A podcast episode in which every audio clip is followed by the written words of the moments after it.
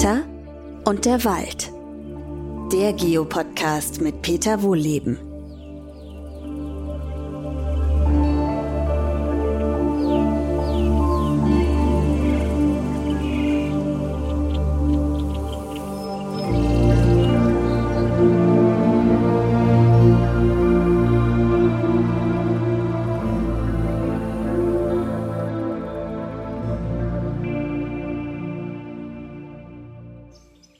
Willkommen zu einer neuen Podcast-Folge. Heute bin ich wieder im Wald mit euch unterwegs. Ich glaube, man hört's. Ich bin mal einen Moment ruhig. Die Vögel singen hier. Da kommen wir gleich noch drauf, äh, äh, was die hier alles so machen. Ähm, und ich wollte heute mal mit euch erkunden, was im Frühjahr so alles los ist. Da ist nämlich einiges los. Das ist die aktivste Zeit für fast alle Lebewesen im Wald. Es war Winterschlaf oder Winterruhe oder eine Engpasszeit oder wie auch immer. Es war jedenfalls nicht viel los.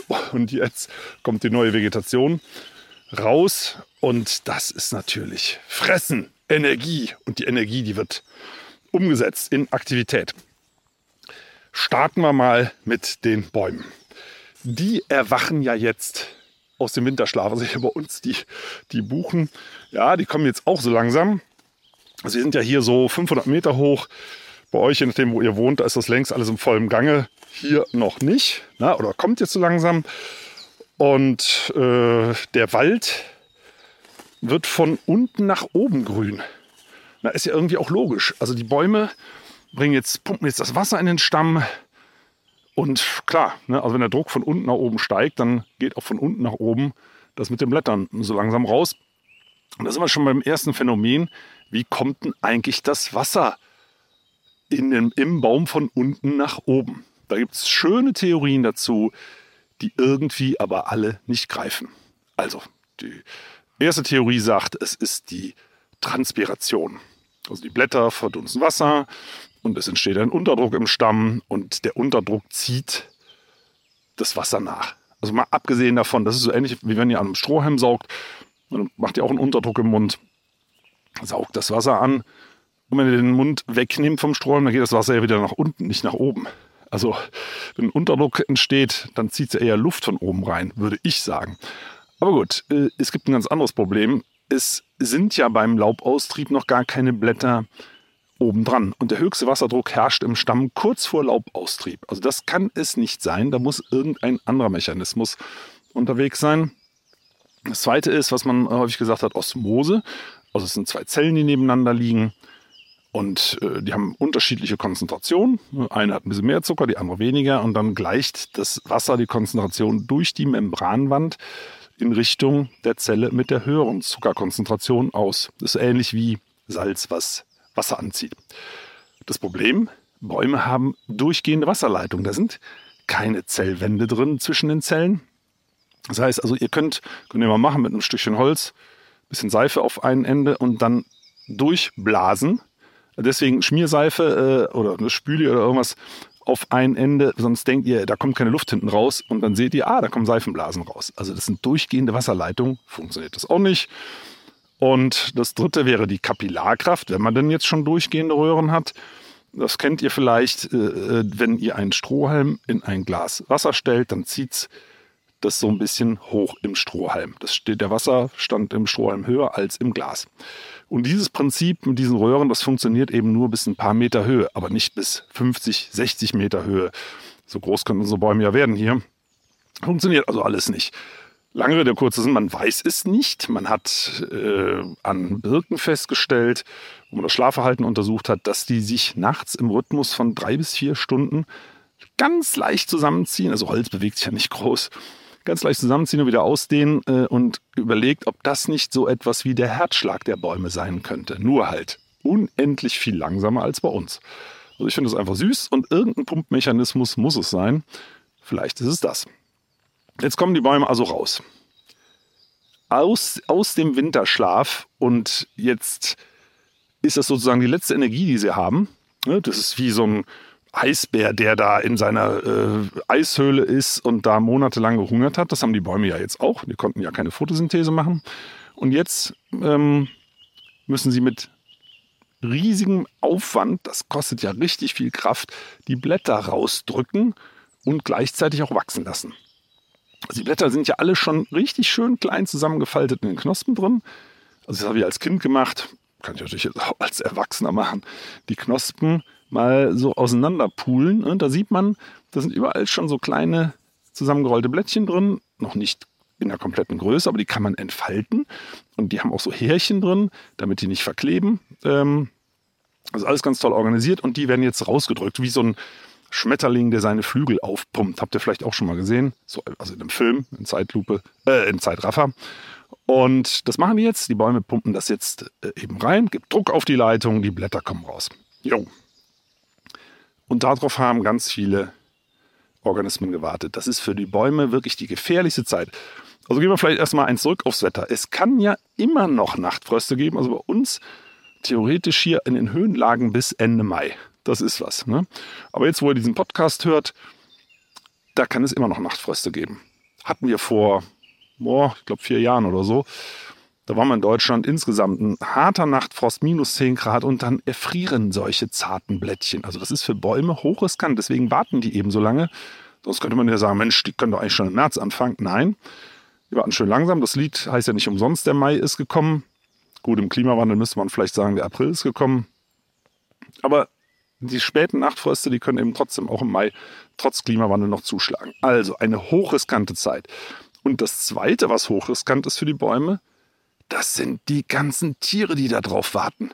Die warten jetzt drauf. Wow, frisches Grün. Übrigens könnt ihr auch essen. Frisch austreibende Buchen, frisch austreibende Eichen.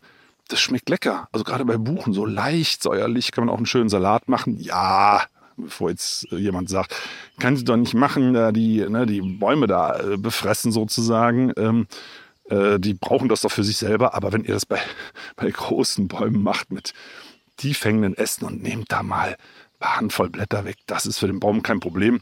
So ein Baum nur mal ähm, als Vergleich hat eine ausgewachsene Buche zum Beispiel hat eine Blattoberfläche über 1000 Quadratmeter. Also wenn ihr da mal ein paar Quadratzentimeter wegesst, das macht wirklich nichts. Also die Bäume haben ganz andere Probleme. Äh, die haben nämlich das Problem, dass jetzt viele Insekten darauf lauern. Hochspezialisierte Insekten. Also eins davon das könnt ihr demnächst auch wieder schön beobachten. Das ist die Buchengallmücke. Ja, diese kleinen Knilchen, ne? die, die legen Eier auf das Blatt und ähm, dann bilden sich, die bringen das Blatt dazu, kleine Zipfel zu, zu bilden. Also diese Zipfel, die da drauf sitzen, die bilden nicht die Gallmückenlarven, die da drin sitzen, sondern die bildet das Buchenblatt. Also die bringen das Blatt dazu, Sachen zu machen, die die, die Buche eigentlich gar nicht will, nämlich ein kleines Schutzgehäuse. Ist auch relativ hart. Also ihr könnt das mit Fingernägeln aufmachen, aber äh, es ist so für Vögel und so weiter ist das dann einfach nicht mehr fressbar. Und da drin sitzt diese kleine Larve und ernährt sich genüsslich von dem, was die Buche so an Zucker und anderen Zeug bildet. Äh, verpuppt sich dann, äh, irgendwann fallen die Dinger natürlich mit den Blättern runter und ähm, die überwintern und im nächsten Frühjahr geht das Spiel wieder von vorne los und das bringt so einen Baum nicht um, das raubt ihm aber so ein kleines bisschen Energie. Und ähnlich gibt es äh, andere Arten, Buchenspringrössler zum Beispiel, der, der bohrt so, der frisst so kleine Löcher in die Blätter, das sieht aus wie so ein Schrotschuss, der da durchgegangen ist, in kleinen natürlich. Ähm, also die fressen das. Die Rehe und die Hirsche, die sieht man jetzt häufig an diesen austreibenden äh, jüngeren Buchen stehen und die fressen und fressen und fressen. Die fressen natürlich ein bisschen mehr. Ähm, das weiß man übrigens aus sogar eine Forschung aus Deutschland, dass wenn äh, Buchen, also hat man in Versuchen kleine Buchen beschnitten und äh, wenn man die nur beschneidet, setzt eine Wundheilungsreaktion ein. Und wenn man die mit Rehspeichel beträufelt, um Rehfraß zu simulieren, dann setzt eine Abwehrreaktion ein. Also die kleinen Buchen ne, und auch die größeren, wo jetzt dran rumgefressen wird, die schmecken am Speichel, ach du meine Güte, schon wieder diese Rehe. Ne, das geht denen natürlich auf den Keks und äh, kostet die Energie. Ne, die wollen ja jetzt erstmal wieder ah, endlich sich vollfressen mit Zucker äh, den sie da mit Photosynthese bilden und dann fressen die Rehe da einen ganzen Teil der Sonnensegel weg. Gerade bei kleineren Buchen kann das schon dramatisch sein, ne? dieser sogenannte Verbiss. Gibt ja für alles irgendeinen Fachausdruck. Aber gut, also die Bäume, die haben es jetzt echt, haben jetzt echt zu kämpfen. Übrigens, äh, ich habe das mal gesehen, es gibt auch Schmetterlinge, äh, Eichenspanner und gibt Spinner und ja, gibt's Spinner gibt es auch bei Insekten. Aber das hat einen andere, anderen Hintergrund. Ähm, auf jeden Fall, die können einen Kahlfraß verursachen. Ich habe das ein einziges Mal erlebt und zwar ähm, so ein Massenbefall in einem Eichenwald im, boah, war das? Ende Mai, Anfang Juni. Äh, ich steige da aus, ne, habe da irgendwas kontrolliert und das rauschte, rauschte und die Eichen sahen auch schon ziemlich kahl aus. Das rauschte wie bei einem heftigen Platzregen. Und was war's? Es war der Kot der ganzen Raupen, die auf den Blättern saßen. Das müssen Milliarden gewesen sein. Also es ist, ich, ich, das kann man sich nicht vorstellen. Es rauschte wirklich wie in bei heftigsten Regenfällen durchgehend, permanent rund um die Uhr. Alles Kot, äh, die, den die Raupen abgesetzt haben. Also es müssen unwahrscheinlich viele gewesen sein. Und die haben dazu geführt, dass die Eichen ratzekahl waren. Also wirklich wie im Winter kein einziges grünes Blatt mehr. Und ähm, bei äh, vielen Bäumen ist es so, dass die einen sogenannten Johannistrieb ausbilden können. Also die können dann Ende Juni nochmal austreiben und können das wieder so einigermaßen ausbügeln. Ne? Also die sind dann schwächer. Man sieht das übrigens auch in den Jahresringen, so ein Kahlfraß. In dem Jahr kann ein Baum äh, kaum Reserven bilden und äh, auch kaum Holz. Ne? Der kämpft ums Überleben. Und diese Jahresringe sind dann eben sehr dünn. Also diese, diese ähm, äh, Situation, Sondersituation, wo ein Baum nicht viel zu fressen hat, schlägt sich logischerweise in den Jahresringen nieder. Aber gut, also das ist das, womit die Bäume zu kämpfen haben. Übrigens, äh, was ein, auch eine ganz süße Geschichte ist, die Buchen, die fangen ja, wenn sie denn dieses Jahr blühen, an zu blühen. Und die Siebenschläfer, die schnüffeln dann mal, die Männchen, die schnüffeln mal so ein bisschen, ah, riecht hier nach Buchenblüten? Wenn ja, dann schwellen ihre Hoden an und dann paaren die sich. Weil die haben quasi so einen kleinen Test dann gemacht, gibt es im Herbst überhaupt genug Bucheckern, dass Familie Siebenschläfer auch gut durch den Winter kommt. Die schlafen ja nur wirklich sehr lange, wie der Name schon sagt, ne, bis Siebenschläfer. Und ist das überhaupt im Juni? Ne? So lange schlafen sie nicht. Äh, aber die müssen dann halt schauen, dass sie noch Fettreserven anlegen können. Und das erschnüffeln die Männchen schon im Frühjahr, äh, ob die Buche genug blüht. Und ansonsten lassen sie das. Also entweder einmal im Jahr Sex oder eben auch mal ein paar Jahre nicht, weil die Buche, wenn die, die verabreden sich ja, die synchronisieren ihre Blüte, damit sich die ganzen Tiere nicht auf die Bucheckern einstellen. Daraus sollen ja kleine Buchen werden. Und ähm, die Familie Siebenschläfer, die hat dann eben möglicherweise auch mal ein paar Jahre lang keinen Sex. Gut, und die kleinen Buchen kommen jetzt übrigens wie so kleine Schmetterlinge hier aus dem Boden raus. Diese Keimblätter, also die ersten Blättchen, die ja schon in diesem kleinen Embryo, nichts anderes ist ja eine Buchecker, diesem kleinen Embryo schon, sind schon diese ersten Blättchen angelegt, da ist schon eine kleine Wurzel angelegt, die senkt sich in den Boden, verankert erstmal die Buchecker und dann schiebt sich oben raus so ein kleiner grüner Schmetterling. Ich finde das immer total süß. Es sieht wirklich aus wie so, wie so grüne Schmetterlinge, die dann den ganzen Boden überziehen. Daraus werden dann irgendwann hoffentlich mal größere Bäume. Und das ist bei allen anderen Bäumen auch. Also Ahorn hat zum Beispiel so längliche Blättchen, da gibt es jetzt keinen Vergleich. Ne? Einfach links und rechts ein längliches äh, erstes Blättchen. Allen ist gemein, dass die ersten nicht typisch aussehen. Also bei Buche sieht sie aus wie Buche, bei Eiche nicht wie Eiche, bei Ahorn nicht wie Ahorn und so weiter. Und dann erst die nächsten Blätter, die kommen. Das sind dann die arttypischen. Aber okay, das sind die Bäume. Übrigens, die Bäume wachsen im Mai und Juni am allermeisten. Da findet eigentlich das große Geschäft statt. So Juli, da wird es schon wieder langsamer, da treten sie schon wieder auf die Bremse. Also Mai, Juni, das ist wichtig. Und wir sind ja gut durch den Winter gekommen mit vielen Niederschlägen. Also das ist für die Bäume grundsätzlich, es kann eigentlich für intakte, muss dazu sagen, intakte Wälder, also ohne Kahlschläge, ohne starke Durchforstung, für intakte Wälder kann es eigentlich kein ganz schlechtes Jahr mehr werden. Auch wenn der Sommer jetzt doch wieder trocken und heiß wird, sollten das alte, ja, so wie dieser Buche, Eiche, Weißtanne, Hainbuchenwald hier, der sollte das in jedem Fall gut schaffen. Übrigens wachsen Bäume in, vom Holz her auch nur nachts, oder überwiegend nachts. Das hat man also auch festgestellt. Also tagsüber wird Zucker produziert und so weiter und dann nachts wird das Ganze verarbeitet und der Baum wird ein bisschen dicker. Übrigens, die Knochen beim Menschen wachsen auch überwiegend nachts. Also, schöne Parallele. Zufall oder nicht? Keine Ahnung. Finde ich aber ganz süß. Jetzt kommen wir mal zu den Tieren. Äh, jetzt werden so langsam die Rehkitze gesetzt. Ja, und äh, ich finde das insofern faszinierend, weil die Rehe das genau zum richtigen Zeitpunkt machen. Jetzt explodiert die Vegetation, jetzt gibt es viel zu fressen. Jetzt würde man sagen, naja gut, dann paaren sie sich halt entsprechend und ne, dann äh, kommt das fertig entwickelte Kitz eben auch genau passend zur Welt. Nein, das machen Rehe nicht. Rehe paaren sich im Sommer. Und das ist eigentlich viel zu früh. Dann würden die Kitze im Winter kommen. Und deswegen ähm, gibt es bei Rehen eine Eiruhe, ein, äh, dass der Embryo ruht und sich nicht weiterentwickelt und erst im Winter die Entwicklung losgeht. Und dann kommt er eben, oder das Kitz, pünktlich im Mai, wenn es richtig viel zu fressen gibt und die Ricke, also das weibliche Reh, ähm, auch genug Milch produzieren kann. Übrigens sollte man nicht, wirklich bitte nicht Rehkitze mitnehmen. Das hat sich hoffentlich schon weit rumgesprochen. Also die Rehe machen so, gerade in den ersten Wochen wird das Kitz abgelegt, also irgendwo in eine Wiese oder in, in, in ein Gebüsch bleibt es liegen, das duckt sich auch an den Boden, das riecht auch so gut wie nicht. Das heißt, Wölfe oder Füchse oder wer auch immer, Wildschweine machen sowas auch, äh, finden die nicht so leicht. Also Wildschweine vagabundieren jetzt durch die Wiesen und suchen gezielt nach Rehkitzen, weil Wildschweine Allesfresser sind und auch Rehkitze fressen. Ja, auf jeden Fall, die liegen schön im Gras, die haben ein, ein, ein so mit so weißen Flecken so ein Fell, das ist, äh, das, als ob sich das Sonnenlicht drin spiegelt, das verschwimmt in der Wiese sehr, sehr gut.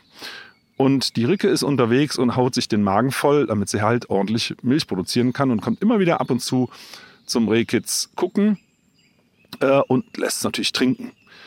Übrigens, äh, die äh, Feldhasen, die sind da noch ein bisschen extremer. Äh, so eine Häsin, die kommt nur zweimal am Tag zu ihrem Kleinen. Das liegt da irgendwo in so einer Ackerfurche, duckt sich da eben auch schön rein und äh, nur, wird nur zweimal am Tag gesäugt. Das ist echt wenig. Also ich habe es noch nicht gesehen, wenn die trinken, aber das muss dann einen ganz schönen Zucht drauf haben und sich die Wampe prall trinken, weil sie eben dann äh, zwischendurch wieder ziemlich lange warten muss, äh, bis die nächste Mahlzeit kommt. Finde ich also total süß.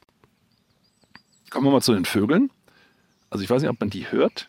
Nur mal einen Moment ruhig.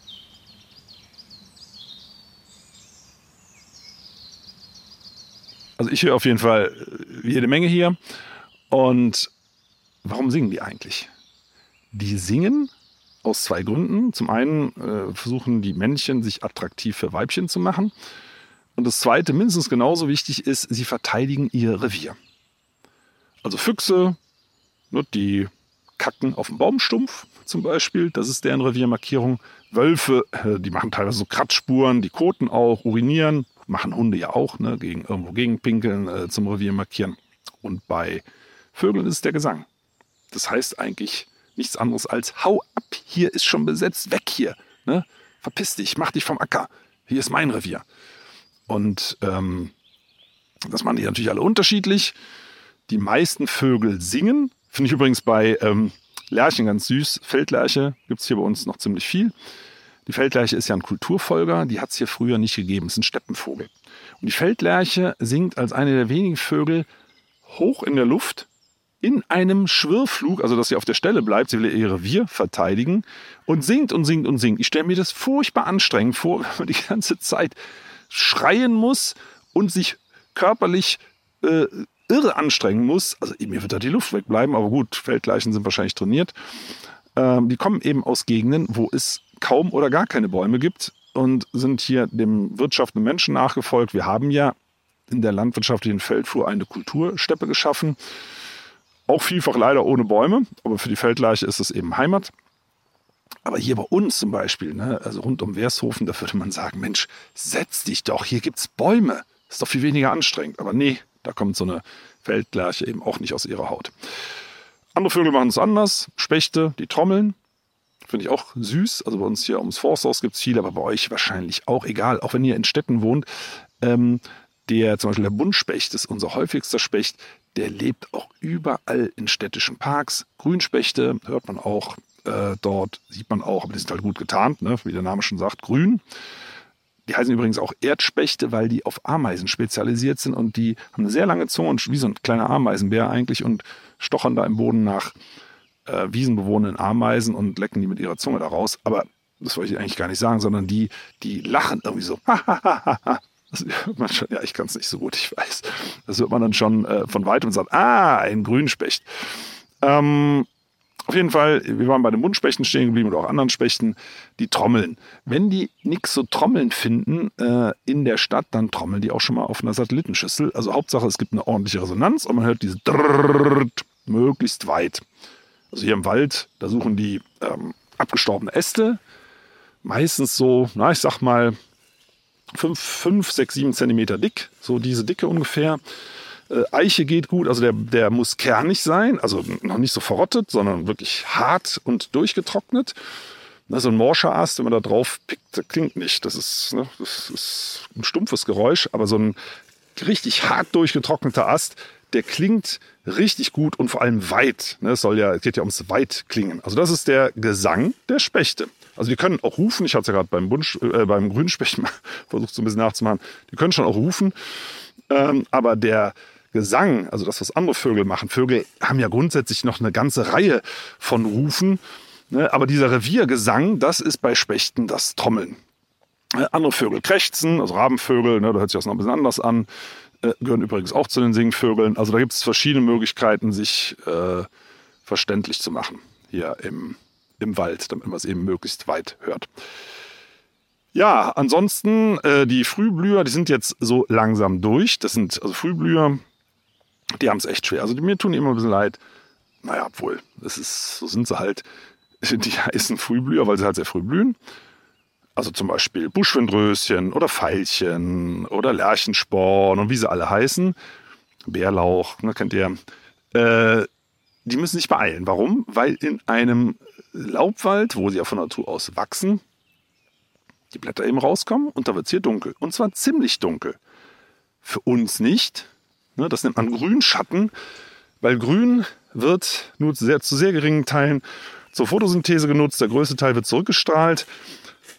Deswegen ist es im Bereich Grün hell. Und ich meine, ein Wald ist ja für uns grün. Also grün haben wir sehr viel vom Sonnenlicht und die anderen Farben, so blau und rot zum Beispiel, die äh, absorbieren Bäume, ja. Und dadurch ist es am Boden eben für Pflanzen dunkel. Also mit Grün können sie nichts anfangen. Alle anderen Farben sind am Boden fast nicht mehr vorhanden. Und das ist für Pflanzen stockduster. So, und jetzt steht man da also als, ich sag mal, kleines Buschschwindröschen, möchte erstmal Blätter entfalten, aus dem Winterschlaf, in Ruhe aufwachen. Ich hätte beinahe gesagt, eine Tasse Kaffee trinken. Äh, Blüten bilden, dann sich bestäuben lassen, Samen bilden, noch Zusatzstoff, ein bisschen Zucker bilden für den langen, langen, langen Winterschlaf. Und das alles muss dann bis na, spätestens Ende Mai durch sein, weil dann ist es halt so dunkel im Wald, da geht das nicht mehr. Also die lassen die Blätter teilweise noch ein bisschen länger raus. Das war übrigens der Grünspecht, weiß nicht, ob man den gehört hat im Hintergrund. Hat gerade so, okay, düt, düt, düt, düt. naja, wie gesagt, ich kann es nicht. Ähm, auf jeden Fall die, die äh, Frühblüher, äh, das ist ein total stressiger Job. Ich meine, gut, okay, dafür kann man dann anschließend äh, neun bis zehn Monate pennen, das ist ja vielleicht auch nicht schlecht. Aber äh, in der Zeit, wo die aktiv sind, da müssen die Gas geben ohne Ende. Ne? Also, äh, ja, wie gesagt, also könnt ihr mal gucken, im Juni, Juli, da blühen die alle nicht mehr. Da gibt es, wie gesagt, noch ein paar, die noch ein paar grüne Blättchen drauf haben, aber da können die nicht mehr viel Photosynthese machen. Das Licht dafür reicht dann einfach nicht mehr aus. Im Frühjahr sehen wir aber noch ein anderes Phänomen mit dem aussteigenden, aufsteigenden Baumsaft. Auch darauf haben es Tiere abgesehen. Und wie kommt man denn als Tier an einen aufsteigenden Baumsaft ran? Der ist ja unter der Rinde und die Rinde ist hart. Ja, da sind wir wieder beim Thema Spechte. Spechte, die äh, hacken dann so kleine Lochreihen in glattrindige Laubbäume. Warum glattrindige Laubbäume? Schon wieder der Grünspecht glattrindige Laubbäume. Äh, wenn die eine raue Rinde haben, das heißt, dann ist die Rinde dick, das ist dem Specht auch zu dick. Und Laubbäume deswegen, weil bei Nadelbäumen, da kommt Harz raus. Das wollen Spechte auch nicht haben. Also glattrindige Laubbäume. Das kann ein Apfelbaum sein, das kann eine Buche sein, das kann eine Heimbuche sein, kann eine jüngere Eiche sein und so weiter. Die hacken dann eben diese Lochreihen rein und dann, wenn der Baum jetzt Druck drauf bringt, dann kommt da Flüssigkeit raus. Ich finde, die schmeckt nicht süß, der Specht anscheinend schon. Denn das leckt er auf. Also an Wasser käme der viel einfacher dran, an Pfütze oder am Bach oder so. Da muss er dem Baum keine Löcher in den Pelz hacken. Aber äh, die, also echt, der Grünsprecher der irritiert mich hier. Ich, aber natürlich nett, äh, auf eine nette Art und Weise. Ich liebe das. Für mich hört sich das immer so ein bisschen an wie Auslachen. Oder fröhliches Lachen, sagen wir lieber so. Ähm, also der Hack, ich komme ja wirklich von Hölzchen auf Stöckchen, ich muss mich mal ein bisschen mehr konzentrieren, aber ich werde hier in der Natur halt immer wieder abgelenkt. Irgendwas ist immer, ich gucke da hin und denke, boah, toll. Ich gucke zum Beispiel da hinten gerade auf einen Baum, da sind drei Spechthöhlen drin, aber da kommen wir gleich nochmal dazu. Also jetzt machen wir erstmal bei dem, bei dem Zucker. Da tritt Zuckersaft aus, ne, weil der Baum pumpt ja jetzt ne, Wasser und Nahrung, alles Mögliche durch, durch seinen ganzen Organismus, um das wieder auf Touren zu bringen. Und äh, der Specht deckt das auf. Und ich habe das schon mal gesehen an so handtellergroßen nassen Flecken, Ameisen, die da im Kreis rumsitzen. Da habe ich auch zuerst gedacht, was ist das denn, so ein nasser Fleck? Und nur am Rand überall so so ein Kranz aus Ameisen. Ähm, und die lecken das natürlich auch auf. Ameisen wissen ja, was gut schmeckt und was, vor allem was süß ist. Und wenn ihr das mal nachvollziehen wollt, da gibt es zwei Möglichkeiten. Vielleicht habt ihr die Hecke geschnitten äh, im letzten Herbst. Die fängt jetzt dann auch an zu tropfen, wenn es bei euch nicht schon durch ist. Nämlich sobald die Blätter komplett ausgetrieben sind, hört das auf. Ne, dann, dann hat der Baum den höchsten Druck schon wieder hinter sich und ist wieder im Normalmodus. Also nicht mehr im Aufpumpmodus. Aber solange er noch am äh, Aufpumpen ist, äh, dann, äh, dann tropft das da raus. Und ich, ich finde, vom Geschmack her, also das könnt ihr ja auch mal ausprobieren, ne, wie das schmeckt. Das kann man ja trinken. Gibt es ja sogar zu kaufen. Ne, Birkenwasser, sowas kennt ihr vielleicht. Ich finde, es schmeckt nicht süß. Also ich, vielleicht bin ich auch völlig verdorben durch Schokolade oder keine Ahnung was. Ja, und ich gebe zu, ab und zu, wenn ich irgendwo was esse, trinke ich auch mal eine Cola. Ja, das schmeckt mir. Mir als Waldschrat, äh, ja. Aber, äh, also vielleicht habe ich dadurch meinen Geschmack auch ein bisschen versaut. Ich, für mich schmeckt das wie moosiges Wasser. Also wenn ihr mögt, könnt ihr mal schauen. Das gibt es manchmal in, in irgendwelchen Drogerien, Formhäusern, was auch immer, Birkenwasser. Aber das darf kein konzentriertes sein und auch kein gesüßtes. Also die, die meisten, die ich bisher gesehen habe, die sind halt doch gesüßt. Dann ist natürlich Quatsch. Dann könnt ihr ja nicht wissen, schmeckt euch das süß oder nicht. Aber wenn ihr wirklich das pure Produkt bekommt, probiert es mal aus. Also ich finde, es schmeckt nicht süß. Aber da sind die Geschmäcker verschieden. Und der Specht und die Ameisen haben ja auf jeden Fall recht. Da ist Zucker drin. Definitiv. Äh, ich bin gerade bei den Spechthöhlen stehen geblieben. Das machen die Spechte natürlich auch. Ne? Also Höhlenbau, ähm, die sind ja jetzt schon dran die arbeiten ein bisschen längerfristig. Also die machen das so, wenn die in so, eine, in so einen dicken, in der Regel sogar gesunden Baum äh, eine Höhle bauen wollen, dann hacken die erstmal so ein bisschen los. Und das Holz ist natürlich sauhart. Also Eiche, Buche, wisst ihr, es ist total hartes Holz. Und dann lassen die erstmal die Pilze ran. Also Pilze sind überall in der Luft und spätestens nach zehn Minuten sitzen da schon die ersten Pilzsporen drauf und die legen dann los und zersetzen das Holz so langsam. Und das wird dann ein bisschen mürbe und da kann der Specht leichter arbeiten. Macht sich dann so eine Höhle. Machen übrigens auch mehrere Höhlen. Ne? So ein Specht, also Schwarzspecht zum Beispiel, der möchte auch mal ein bisschen Zimmerwechsel haben. Ne? Hier schläft er, da brütet er und so weiter und ähm, legt dann mehrere Höhlen an, was natürlich ganz toll ist für äh, Fledermäuse und Hohltauben. Also Hohltauben, ne? die leben in einer Höhle. Die Hohltauben sehen so ähnlich aus wie eine Ringeltaube ohne den weißen Ringel. Die sieht man übrigens so gut wie nie. Also äh, man hört die, die Ringeltauben, die hört man. Ne, äh, und die, äh, die Ringeltauben machen so hu, hu, hu, hu.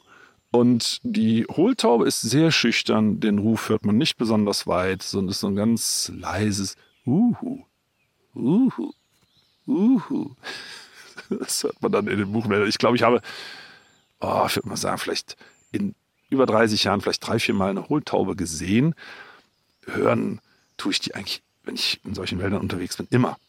Ne? Also die sind schön verknüpft mit Spechten, die denen die Höhlen bauen, finde ich also total süß. Übrigens gehen da auch Dohlen rein. Ne? Bei Dohlen denkt man immer an irgendwelche alten Gemäuer, ne? Burgen, Berge, sonst irgendwas gibt es ja auch Alpendohlen, aber die, die normale Dohle ist hier in solchen alten Buchenwäldern zu Hause und brütet in Spechthöhlen. Habe ich jetzt gerade vor, oh, war es vor zwei Wochen äh, gesehen eine Dole, die aus einer ähm, Spechthöhle ausgeflogen ist und anscheinend da ihr Nest hat. Ja, ansonsten äh, ist in der Natur, wie gesagt, Hochzeit. Paarungszeit ist, ist grundsätzlich eher nicht. Äh, die ist bei Rehen im Sommer, bei Hirschen im Herbst. Also gut, Wildschweine, die können eigentlich waren die auch äh, jahreszeitlich etwas besser organisiert, aber wenn, wenn die viel Futter bekommen, und das bekommen sie in unserer Kulturlandschaft, dann vermehren die sich auch rund ums Jahr. Ist bei Hasen, äh, die haben auch eine sehr, sehr lange Saison, also die Paarungszeit hat schon längst angefangen, aber die kriegen halt Nachwuchs und legen nochmal nach und nochmal nach und nochmal nach. Also auch das wird dann äh, über den Sommer äh, praktiziert. Bei Mäusen ist das so. Ne, ähm, ich habe gerade hier vor mir gesehen, da ist ein Baumschnägel unterwegs, auf den habe ich auch schon lange gewartet. Ähm, weil ich das bei den Führungen in der Waldakademie immer gerne zeige. Die meisten Leute gucken an Bäumen nicht nach Schnecken. Also wer denkt auch schon dran. Also wenn ihr so eine Baumrinde vor euch habt, dann seht ihr eigentlich nicht die Baumrinde. Bei den allermeisten Bäumen seht ihr nicht die Baumrinde, sondern ihr seht einen Algenbelag, ihr seht einen Flechtenbelag. Also wenn ihr mal genau hinguckt, ganz nah rangeht, dann seht ihr, da, da wächst es überall und das kann man ja auch fressen. Und das haben sich dann diese Baumschnägel auch gedacht. Das sind also Schnecken. Also Schnägel, die haben hinten den Rücken so wie so ein Dach zugespitzt, ne? wie so ein kleiner Kamm. Äh, und diese, diese Schnägel sind so, so fleischfarben, ein bisschen gesprenkelt. Und die klettern da eben an den Stämmen hoch und weiden diese Algenrasen ab. Und man sieht dann auch, wo die lang gewandert sind, weil an der Stelle ist natürlich das weggefressen und dann sieht man schön diese, diese Spuren, wo die Rinde dann etwas originaler ist, sozusagen. Also es ist, äh, ist wirklich ganz faszinierend, was da so abgeht. Ja, ansonsten ähm, ist für die Bäume jetzt auch wieder eine etwas gefährlichere Zeit, weil die Gewitter kommen. Also mit Gewitter meine ich jetzt nicht den Blitzschlag. Das ist für die Bäume eigentlich, ja, also es kommt selten vor. Gefährlich ist es natürlich schon, wenn der Blitz einschlägt, aber die allermeisten Bäume überleben das. Das ist also nicht das große Problem. Das große Problem sind die Windböen in Gewittern und die Wassermassen, die runterkommen. Also Speziell die heimischen Laubbäume sind ja gut drauf angepasst. Während der Hauptsturmzeit haben sie ja gar kein Laub, nämlich äh, im Winterhalbjahr. Und im Sommer, wenn Gewitter kommen, äh, das, dann sind ja im vollen Laub. Dann haben die, ich habe es vorhin schon mal gesagt, diese 1000 oder vielleicht sogar ein bisschen mehr Quadratmeter Blattoberfläche. Also das ist wie ein Riesensegel. Also ich glaube, es sind 1200 sogar, äh, hat mal irgendjemand ausgerechnet das wäre wie so ein Segel, 30 mal 40 Meter Segel da oben drin hängen und erstmal, wenn kurz vorm Gewitter kommen, oft ganz heftige Böen und im Gegensatz zum Winter haben die eben die Laubbäume ihr Segel drauf. Da können die schon mal abbrechen. Das kommt tatsächlich auch gar nicht so selten vor. Und die Wassermassen, die dann runterstürzen. Da bleibt ja ein ganzer Teil. Ah, da haben wir eine Taube. Äh, die ähm, die, komme ich wirklich, weil es ein Hohltaube war, habe ich ja gerade erzählt, äh, dass, dass man die regelmäßig hört. Ja, da ist er auch schon wieder. Also die Vögel bringen mich heute hier ganz aus dem Konzept. Ähm, jetzt sind sie auch weggeflogen. Naja.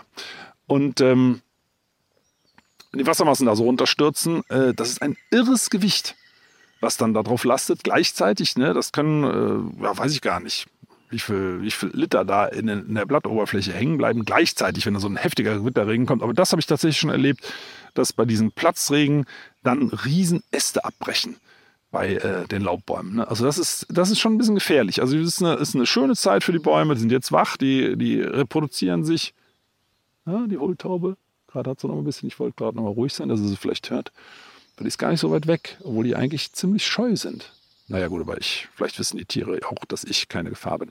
Naja, also, ihr, ihr seht schon, ich komme hier von Hölzchen auf Stöckchen. Ich glaube, ich mache für heute mal Schluss, weil ähm, ihr geht am besten jetzt selber raus. Also, ich kann es übrigens nur empfehlen, wenn ihr im Wald Tiere beobachten wollt, Tiere hören wollt, setzt euch mal irgendwo hin. Also, ihr merkt ja, selbst wenn ich rede, das stört die Tiere nicht.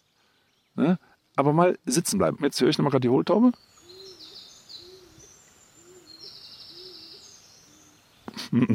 ja, die sagt das auch. Ja, ja, rede du ruhig, ne, äh, solange du nicht, nicht groß äh, bewegst und äh, sieht anscheinend, dass ich keine Gefahr bin. Also setzt euch mal ruhig hin irgendwo.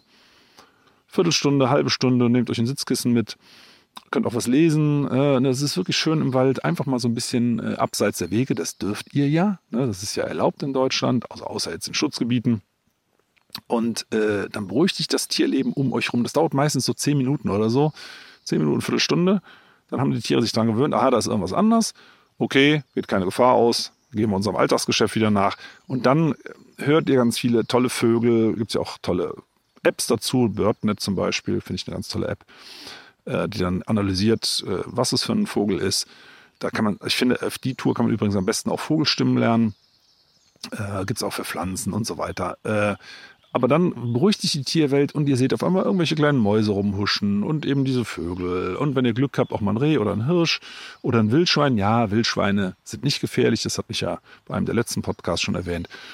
Und dann genießt ihr einfach mal das schöne Frühlingswetter. Also in diesem Sinne, ab mit euch in den Wald und ich würde mich freuen, wenn ihr beim nächsten Mal wieder mit dabei seid.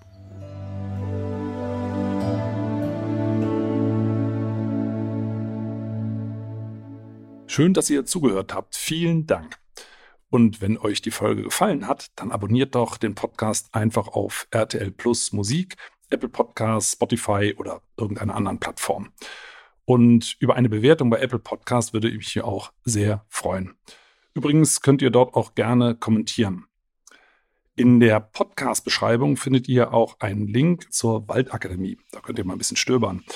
Und jetzt gibt es zum Abschluss noch etwas Waldatmosphäre für zu Hause. Viel Spaß und bis zum nächsten Mal.